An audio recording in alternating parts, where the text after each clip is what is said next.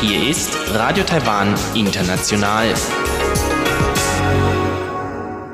Zum halbstündigen deutschsprachigen Programm von Radio Taiwan International am heutigen Donnerstag, den 13. Dezember, begrüßt Sie Karina Rother. Und folgendes haben wir heute für Sie im Programm. Zuerst die Tagesnachrichten, dann geht es weiter mit Aktuelles aus der Wirtschaft und Frank Pewetz. Heute noch einmal zur möglichen Verteuerung der Einspeisetarife für erneuerbare Energien. Darauf folgt der Blickpunkt, darin widmen wir uns heute der Frage nach Taiwans Asylrechtsgesetzgebung und warum es diese bisher nicht gibt. Nun zuerst die Tagesnachrichten. Sie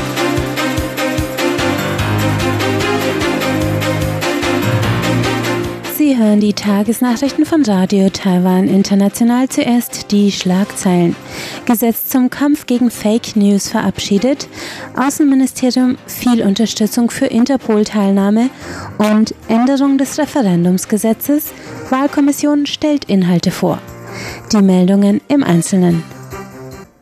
Die Regierung hat heute ein Gesetz verabschiedet, das der Verbreitung von Falschnachrichten vorbeugen soll. Es beinhaltet höhere Strafen bei Verstoß und eine klare Definition von schädlichen Inhalten. Künftig werden demnach Falschmeldungen zu Naturkatastrophen mit mindestens sieben Jahren Gefängnis bestraft, wenn sie den Tod eines Menschen zur Folge haben und mit drei bis sieben Jahren, wenn sie zu Verletzten führen. Bei Fake News über Epidemien droht eine Strafe von umgerechnet 286.000 Euro, im Falle von Falschmeldungen zur Lebensmittelsicherheit eine Strafe in selbiger Höhe oder bis zu drei Jahren Haft. Premierminister Lai sagte, die Regierung bemühe sich bereits, Falschmeldungen aufzuklären, jedoch sei die Wirkung begrenzt. Regierungssprecherin Kola Siotaka betonte, das Gesetz folge dem Grundsatz der Redefreiheit. Die Regierung hält am Schutz von Redefreiheit und pluraler Demokratie als Grundvoraussetzung fest. Sie wird dieses Gesetz nutzen, um gegen die wissentliche, mutwillige Verbreitung von Falschmeldungen, die zu Angst und Panik in der Bevölkerung führen, stärker juristisch vorzugehen. Elf diplomatische Verbündete Taiwans hatten Interpol aufgefordert, dem Antrag Taiwans auf Einbindung als Beobachterland in die internationale Organisation stattzugeben. Interpols Generalsekretär Jürgen Stock hatte jedoch den schriftlichen Antrag Kommissar Tsai Chang-Bors von der taiwanischen Kriminalpolizei bereits im Vorfeld abgelehnt. Dieser hatte eine Teilnahme des Landes als Beobachter an der 87. Generalversammlung Interpols vom 16. bis 21. November in Dubai gefordert. Ein Sprecher des Außenministeriums sagte heute auf einer Pressekonferenz, die internationale Unterstützung für Taiwans Teilnahme sei dennoch noch groß. Neben den gesonderten schriftlichen Stellungnahmen der Verbündeten hätten auch befreundete Staaten, darunter die USA, Frankreich und Großbritannien, ihre Unterstützung bekundet. Interpol bekundete in einer Stellungnahme gegenüber Taiwans Nachrichtenagentur CNA im Oktober, dass es Taiwans Teilnahme ablehne und die Volksrepublik China als einzige chinesische Vertretung in der Organisation erachte. Der stellvertretende Vorsitzende der Zentralen Wahlkommission, Makoto Chen, hat heute im Parlament sieben Hauptpunkte des Entwurfs zur Änderung des Referendumsgesetzes vorgestellt. Die Referenden am 24. November hatten zu zahlreichen Debatten und Kritik im Lande geführt. Vor dem Komitee für Innenpolitik erklärte Chen heute, dass die Gesetzesänderung deshalb eine Eingrenzung der Einreichungsfrist eines Referendums auf drei bis sechs Monate vor der Abstimmung begrenzt. Bisher war es im Zeitraum von einem bis sechs Monaten vor Abstimmungstermin möglich. Um den Wahlvorgang und die Stimmauszählung zu verkürzen, wird die maximale Länge von Referendumsfragen von 100 auf maximal 30 chinesische Schriftzeichen begrenzt. Auch besagt der geänderte Gesetzesentwurf nicht wie vorher, dass ein Referendum zeitgleich mit den Lokalwahlen abgehalten werden muss, sondern nur noch abgehalten werden sollte. Um Betrug bei der Antragsstellung vorzubeugen, muss fortan die Echtheit der Identität von Unterzeichnern mit Kopien des Personalausweises belegt werden. Auch eine mehrfache Einbringung eines Antrags nach vorherigen Scheitern soll nicht mehr möglich sein. Zu der Frage, ob Inhalte, die der Verfassung widersprechen, als Referendumsfragen eingebracht werden dürfen, sagte Chen, dass in Zukunft nicht mehr über Fragen abgestimmt werden darf, die die Menschenrechte einer gesellschaftlichen Gruppe betreffen, wie diesmal in der Frage von Ehegleichstellung für Homosexuelle geschehen. Laut Chen hofft die Wahlkommission, die Gesetzesänderung binnen sechs Monaten zu finalisieren. Am heutigen Donnerstag treffen die Arbeitsminister Indonesiens und Taiwans Hanif Dakiri und Xu Ming-chun in Taipei zusammen, um ein gemeinsames Abkommen zu unterzeichnen. Die Neuauflage des 2011 unterzeichneten Abkommens soll die Arbeiterrechte von indonesischen Arbeitsmigranten in Taiwan stärken.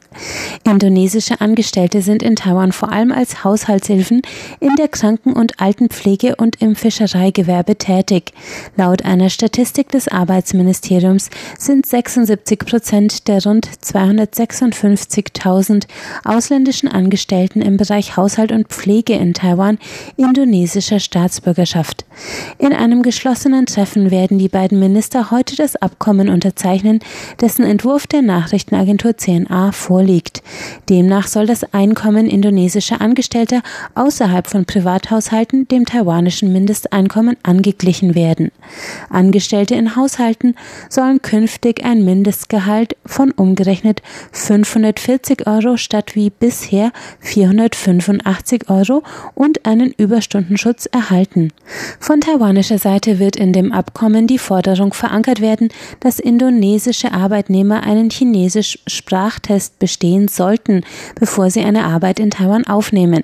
Zudem sollen Arbeitnehmer im Fischereigewerbe in die nationale Arbeits- und Krankenversicherung aufgenommen werden. Die Kontrolle von Arbeitsvermittlern auf indonesischer Seite soll zudem verstärkt werden. Das soll Betrug und Menschenhandel vorbeugen, ebenso wie die neue Regelung, dass Arbeitnehmer in Taiwan selbstständig den Arbeitgeber wechseln können und dass Gehälter durch Banküberweisung ausgezahlt werden müssen. Das US-Unternehmen Google hat gestern Abend die falsche Ortsangabe der Nationalbibliothek Taipei auf ihrer Plattform Google Maps korrigiert. Laut Angabe von Bibliotheksdirektor Chen Lai Zhang hatten Angestellte und Bürger am Morgen des 11. Dezember gemeldet, dass der Ort der Nationalbibliothek auf Google Maps als Taipei, China angegeben wurde. Die Bibliothek kontaktierte umgehend das Unternehmen. Taiwans Internetnutzer starteten außerdem eine Kampagne zur Wiederherstellung Herstellung der korrekten Ortsangabe. Nachdem der Konzern bis Mittag des 12. Dezember noch nicht auf die Anfragen reagiert hatte, erschien gestern um 17.05 Uhr wieder die Ortsangabe Taipei, Taiwan. Das Amtsgericht Taipei hat heute das Ergebnis der Neuauszählung der Wahlzettel nach der Bürgermeisterwahl am 24. November bekannt gegeben. Demnach hat Kuomintang-Kandidat Ting Shou-jung die Wahl mit 3567 Stimmen Abstand an den amtierenden parteilosen Bürgermeister Ke wen verloren. Am Wahlabend hatte die Zentrale Wahlkommission den Abstand mit 3254 Stimmen betitelt, woraufhin Ding eine Neuauszählung gerichtlich gerichtlich beantragt hatte. Am vergangenen Dienstag hat Ding außerdem vor dem Amtsgericht Taipei auf ungültige Erklärung der Wahl geklagt. Das Gericht will den Fall binnen sechs Monaten entscheiden. Kommen wir nun zur Börse. Der TAIEX hat heute mit 0,43 Prozent oder 42 Punkten im Plus bei einem Endstand von 9.858 Punkten geschlossen. Umgesetzt wurden 111 Milliarden Taiwan-Dollar, das sind umgerechnet 3,6 Milliarden US-Dollar. Und nun zum Wetter.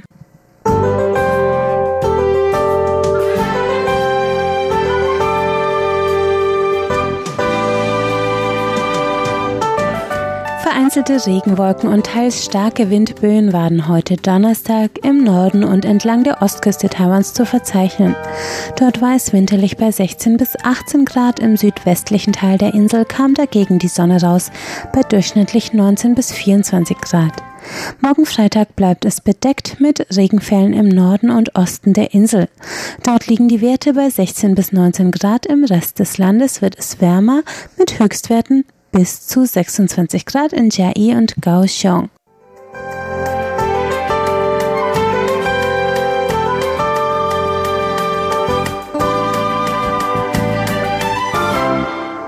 Das waren die Nachrichten. Nun geht es weiter mit Aktuelles aus der Wirtschaft und Frank Pewetz.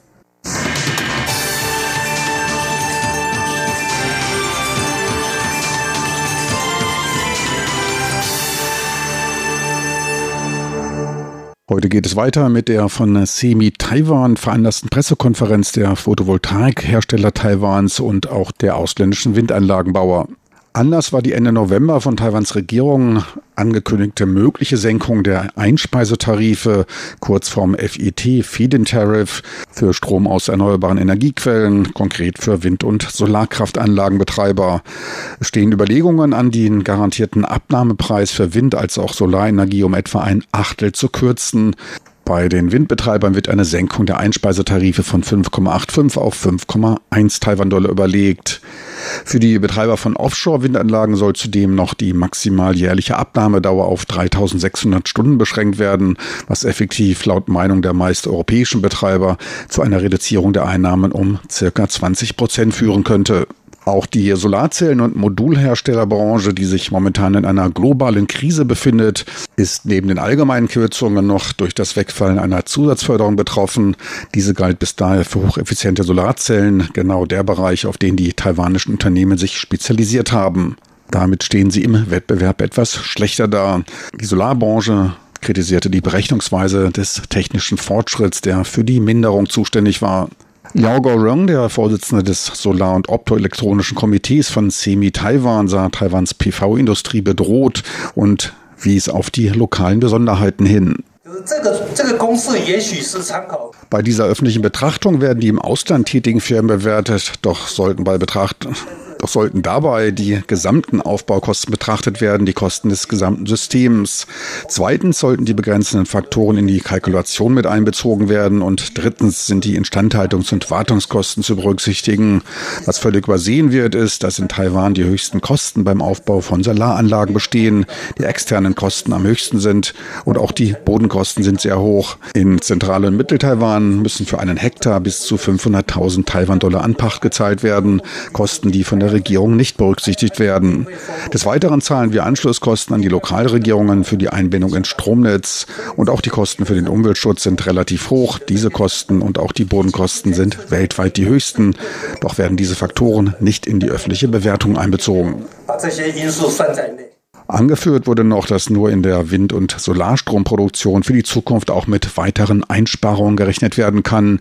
Die langfristigen Kosten des Atomstroms werden unterschätzt, diverse Aspekte nicht in die Kalkulation einbezogen. Zu den Einstiegskosten beim Aufbau der Windenergie in Taiwan sagte Matthias Bausenwein vom dänischen Betreiber Ørsted, Wenn man sich die Formel des Einspeisetarifs anschaut, so lehnt sich diese sehr an den Investitionsannahmen an. Doch diese reflektieren in keinster Weise das Risiko des Aufbaus der Windenergie in einer frühen Phase. Es gibt etliches an Risiken bei der Verwendung einer neuen Technologie wie Offshore-Wind in einem neuen Markt wie der Taiwanstraße. Diese ersten Projekte müssen daher als eine Art von Pilotprojekten und Türöffnern betrachtet werden. Es besteht auf technischer und finanzieller Seite ein erhöhtes Risiko. Wir schauen jetzt der Tatsache einer mehr als 20-prozentigen Senkung der Einspeisetarife ins Auge, ohne irgendetwas bisher gebaut zu haben. Und ich möchte dazu anmerken, sollte Ørsted aus bestimmten Gründen nicht in der Lage sein, in diesem Jahr ein Stromabnahmeabkommen zu schließen, ich hoffe, wir können es, und wir verschieben dies bis 2019, dann hätten wir schwere Zeiten der Neubewertung der Verträge mit den lokalen Produzenten, da wir eine völlig andere Situation hätten. Nicht nur die Einnahmeströme wären niedriger, es würde sich auch auch die Unsicherheit erhöhen durch die veränderten Rahmenbedingungen. Dies entspräche einem völlig anderen Risikoprofil, dem wir dann ausgesetzt sind. So it's a completely different risk picture we are, we are facing. Das Wirtschaftsministerium verteidigte aber nach der Unternehmerkritik seine Korrekturmaßnahmen. Der Kontrolljurn hätte in seinem Bericht diverse unzureichende Stellen im Entwicklungsplan für die erneuerbaren Energien entdeckt, welche langfristig den Fortschritt des Landes bedrohen könnten.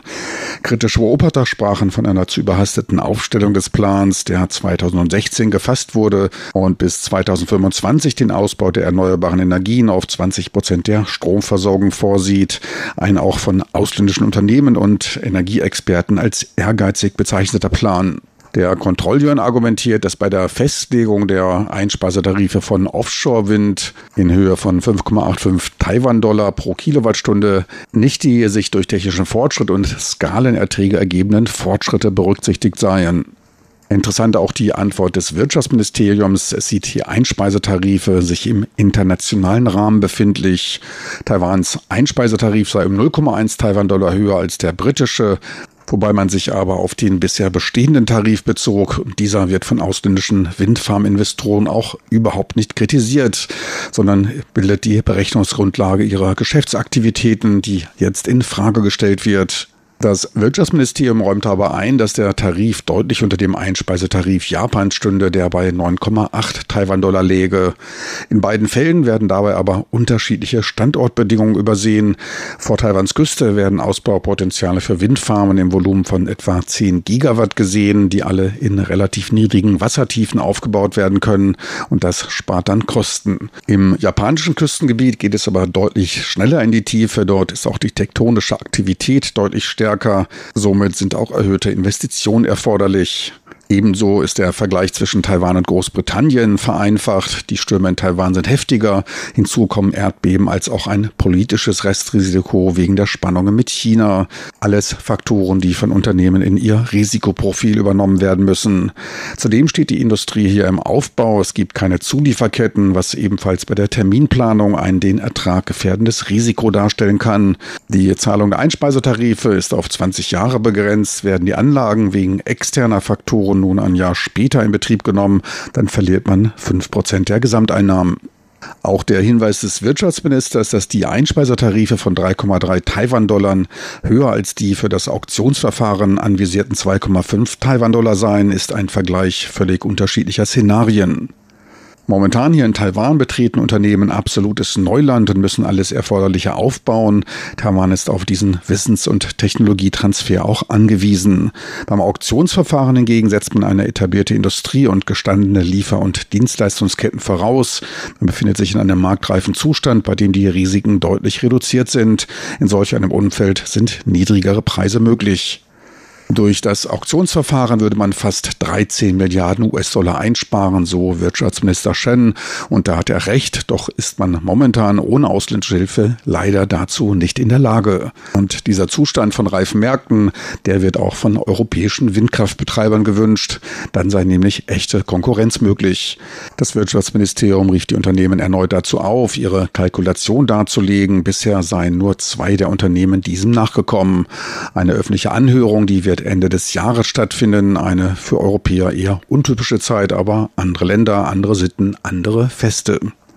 Der Bericht des Kontrolljurens wies darauf hin, dass der enge Zeitraum des Ministeriums, sieben Windkraftentwickler sollen in sieben Jahren 16 Projekte umsetzen, die Herausforderungen übersieht, denen das Land bei der Entwicklung einer lokalen Lieferkette für Windenergie gegenübersteht. Ein Tatbestand, der allerdings von Anfang an bekannt war und dessen späte Kritik nun verwunderlich erscheint. Die Herausforderungen schlössen die Ausbildung von Experten, eine steil verlaufende Lernkurve und Projektfinanzierungsrisiken mit ein, wurde weiter angeführt. Die Last der ehrgeizigen grünen Ziele wird durch den hohen 70-prozentigen Anteil an Projekten für die feste Einspeisetarife gelten erhöht. Nur 30 Prozent der geplanten 5,5 Gigawatt an Windenergie seien für Auktionsverfahren vorgesehen. Man sollte daher seine Pläne anpassen.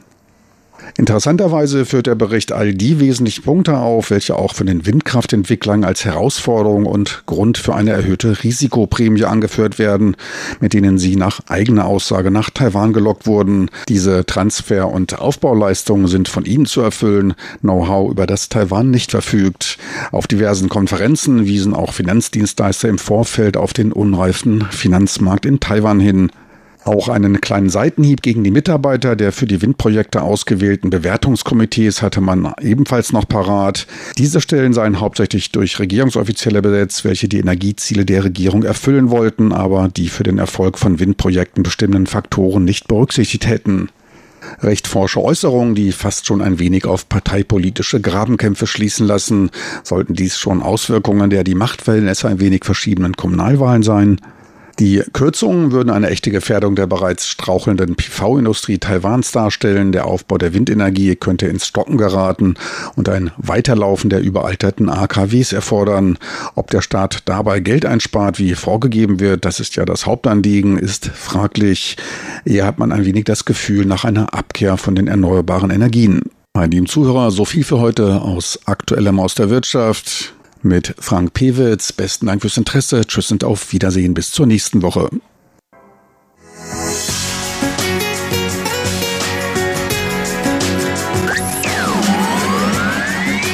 Radio Taiwan, international aus Taipeh.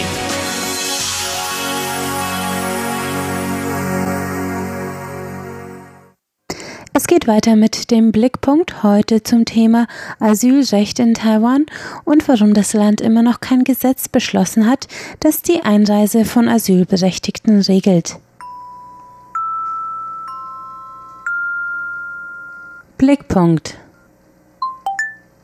Anlässlich des Internationalen Tags der Menschenrechte am Montag, den 10. Dezember, haben diese Woche Taiwans Menschenrechtsorganisationen an den Gesetzgeber appelliert, endlich vier Gesetzesentwürfe zu verabschieden, die mitunter seit 2015 unbearbeitet geblieben sind. Einer davon ist die 2016 aufgesetzte und nicht weiter verfolgte Asylgesetzgebung, die gerade in die Aufmerksamkeit der Öffentlichkeit geraten ist, da zwei politische Flüchtlinge aus China bereits seit über 70 Tagen am Flughafen Taoyuan festsitzen und Taiwan ihnen mangels klarer Regelungen keine Einreise gewährt. Diesen Fall sehen wir uns heute einmal genauer an. Wer sind die beiden Personen, die seit dem 27. September im Flughafen Taoyuan festsitzen? Bei den beiden Flüchtlingen aus China handelt es sich um die Menschenrechtsaktivisten Yen Ke-fen, 33 Jahre alt, und Liu Xinglian, 63 Jahre. Die beiden Männer waren auf der Rückreise aus Thailand nach China mit Umstieg im Flughafen Taoyuan in Taiwan, als sie am 27. September ihre Reise in Taoyuan abbrachen und den Weiterflug nach China nicht antraten. Beide Männer befinden sich im Besitz gültiger Flüchtlingszertifikate der UN-Kommission für Flüchtlinge. In Taoyuan stellten sie nach Ankunft einen Antrag auf politisches Asyl und eine zeitlich beschränkte Einreisegenehmigung. Nach Angaben der Kommission für Festlandangelegenheiten prüfe man den Fall derzeit weiterhin. Eine Einreise wurde bisher verweigert, da die beiden Antragsteller laut der Kommission keine Beweise für ihren Status als politisch Verfolgte vorlegen konnten. Warum können die beiden trotz gültigem Flüchtlingszertifikat nun nicht einreisen? Dass die Bearbeitung so lange dauert und dass Yen Kefen und Liu Xinglian sich bereits seit dem 27. September im Durchreisebereich des Flughafen Taoyuans aufhalten müssen, liegt daran, dass Taiwan keine Asylgesetzgebung hat. Bisher wird jeder Asylantrag auf einer Fall-zu-Fall-Basis bearbeitet, was die Behörden vor große Schwierigkeiten stellt und in der Bevölkerung zu Verunsicherung führt. Die derzeitige Regierungspartei DPP hatte bereits im Jahr 2005 den ersten Entwurf für ein Asylgesetz eingebracht. Doch damals scheiterte der Vorstoß an Uneinigkeiten über den genauen Inhalt. Seit dem Regierungsantritt Tsai Ing-wens im Jahr 2016 hat die DPP die parlamentarische Mehrheit und ein weiterer Gesetzesentwurf über Asylrecht wurde eingebracht und passierte im Juli 2016 auch die erste Prüfung durch das Parlament. Ein Gesetz wird jedoch erst nach drei Prüfungsrunden gültig und derzeit herrscht ein Rückstau an Entwürfen, der es unwahrscheinlicher macht, dass das Asylgesetz noch vor Ende der aktuellen Regierungsperiode im Jahr 2020 verabschiedet wird. Doch eine Regelung ist dringend notwendig. Der Fall von Yan Kefen und Liu Xinglian ist nicht der erste, der in Taiwan für Aufsehen um Flüchtlinge aus China sorgt. Im Mai dieses Jahres war die chinesische Menschenrechtsanwältin Huang Yan auf einem ähnlichen Weg nach Taiwan gelangt. Auch ihr war wegen politischer Gefährdung in ihrer Heimat China 2016 der Status als Flüchtling durch die UN-Flüchtlingskommission verliehen worden. Als sie 2018 in Taiwan einreiste, gelang es ihr, die Behörden von ihrem Anspruch auf Asyl zu überzeugen. Sie erhielt eine dreimonatige Aufenthaltserlaubnis, die noch einmal um einen Monat verlängert wurde, bevor sie in ein Drittland weiterreisen musste, wo sie dauerhaftes Asyl erhielt. Die Frage um die richtige Behandlung von politischen Flüchtlingen aus China ist äußerst heikel, und es war diese Frage, an der der erste Entwurf einer Asylgesetzgebung im Jahr 2005 gescheitert ist. Einerseits ist Taiwan die ideale Anlaufstelle für politisch Verfolgte im autoritären Nachbarn China. Schließlich ermöglicht die gleiche Sprache eine schnelle Integration und Taiwan liegt viel daran, in der Welt als die demokratische, freiheitliche chinesischsprachige Nation gesehen zu werden. Gleichzeitig wäre ein Zustrom von politischen Flüchtlingen aus China für die Taiwan-China-Beziehungen sehr belastend doch eine baldige gesetzliche Lösung ist unabdingbar, sagt die Generalsekretärin von Taiwans Vereinigung für Menschenrechte Chiu Yi-Ling. Wenn es überhaupt keine gesetzliche Regelung gibt, dann werden mehr und mehr diese Einzelfälle zu undokumentierten Einwohnern. Man kann die Einwanderung nicht verhindern. Das ist nicht nur ein aus Menschenrechtssicht inakzeptabler Zustand für die Betroffenen, sondern führt auch zu einem wachsenden Problem bei der Ordnung unserer Gesellschaft und der Kontrolle über unsere Grenzen dass wir in der heutigen Zeit noch keine Institution haben, die prüft, wer nach internationalen Standards ein Flüchtling ist und wer nicht, und die Einreise auf Einzelfallbasis oder durch Bürgschaft Dritter genehmigt wird. Ist das nicht ziemlich erschreckend? Im Prinzip ist auch die Opposition für eine Formalisierung der Flüchtlingsgesetzgebung. Der Entwurf, der im Jahr 2016 die erste Lesung passierte, löste den Streitpunkt Asylrecht für Staatsbürger der Volksrepublik China, indem er sie aus dem Asylgesetz ausklammerte. Der Entwurf zum Asylgesetz sieht derzeit die Gewährung eines Asyls für ausländische Bürger und Personen ohne Staatsbürgerschaft vor. Bürger der Volksrepublik China, Hongkongs oder Makaus sind von dieser Regelung ausgenommen. Ihr Recht auf Asyl wird in einer Ergänzung zum Gesetz zur Regelung der Beziehung von beiden Seiten der Taiwanstraße geregelt. Im vorliegenden Entwurf wird chinesischen Staatsbürgern zwar ein Recht auf Asyl zuerkannt, die Gesetzesänderung ist aber ebenfalls noch noch nicht über die erste Lesung hinausgelangt, da sie viele andere Punkte enthält, die weiterhin strittig sind. DPP-Abgeordnete Jo Meinü erklärt die Zwickmühle so.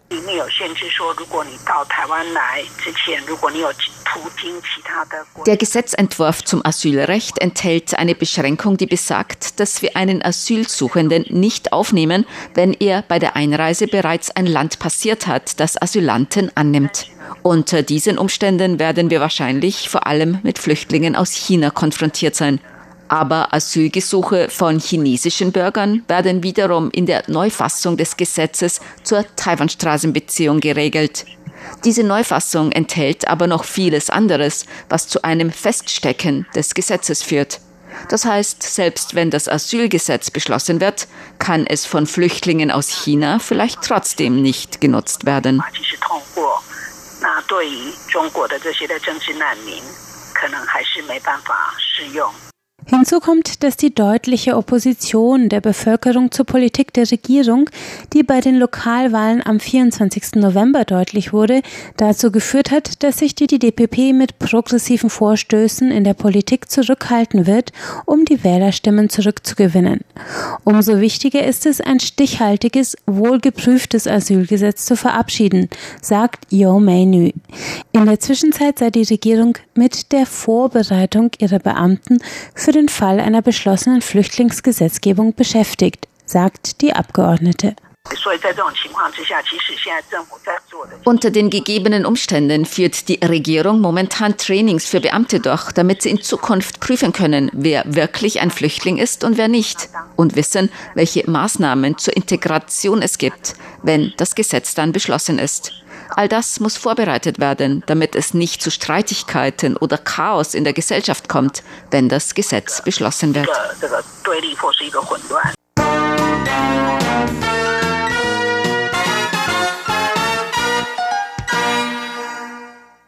Sie hörten einen Blickpunkt zum Thema Flüchtlingsgesetzgebung in Taiwan. Das war das deutschsprachige Programm von Radio Taiwan International am heutigen Donnerstag, den 13. Dezember. Die gehörten Inhalte finden Sie wie immer auch im Internet unter de.rti.org.tv und auf Facebook unter Radio Taiwan International. Deutsch posten wir täglich aktuelle Bilder, Nachrichten und Videos aus Taiwan besuchen Sie uns doch auch dort. Für heute sage ich Tschüss, auf Wiedersehen. Sie hörten Karina Rother. Vielen Dank fürs Einschalten und bis zum nächsten Mal.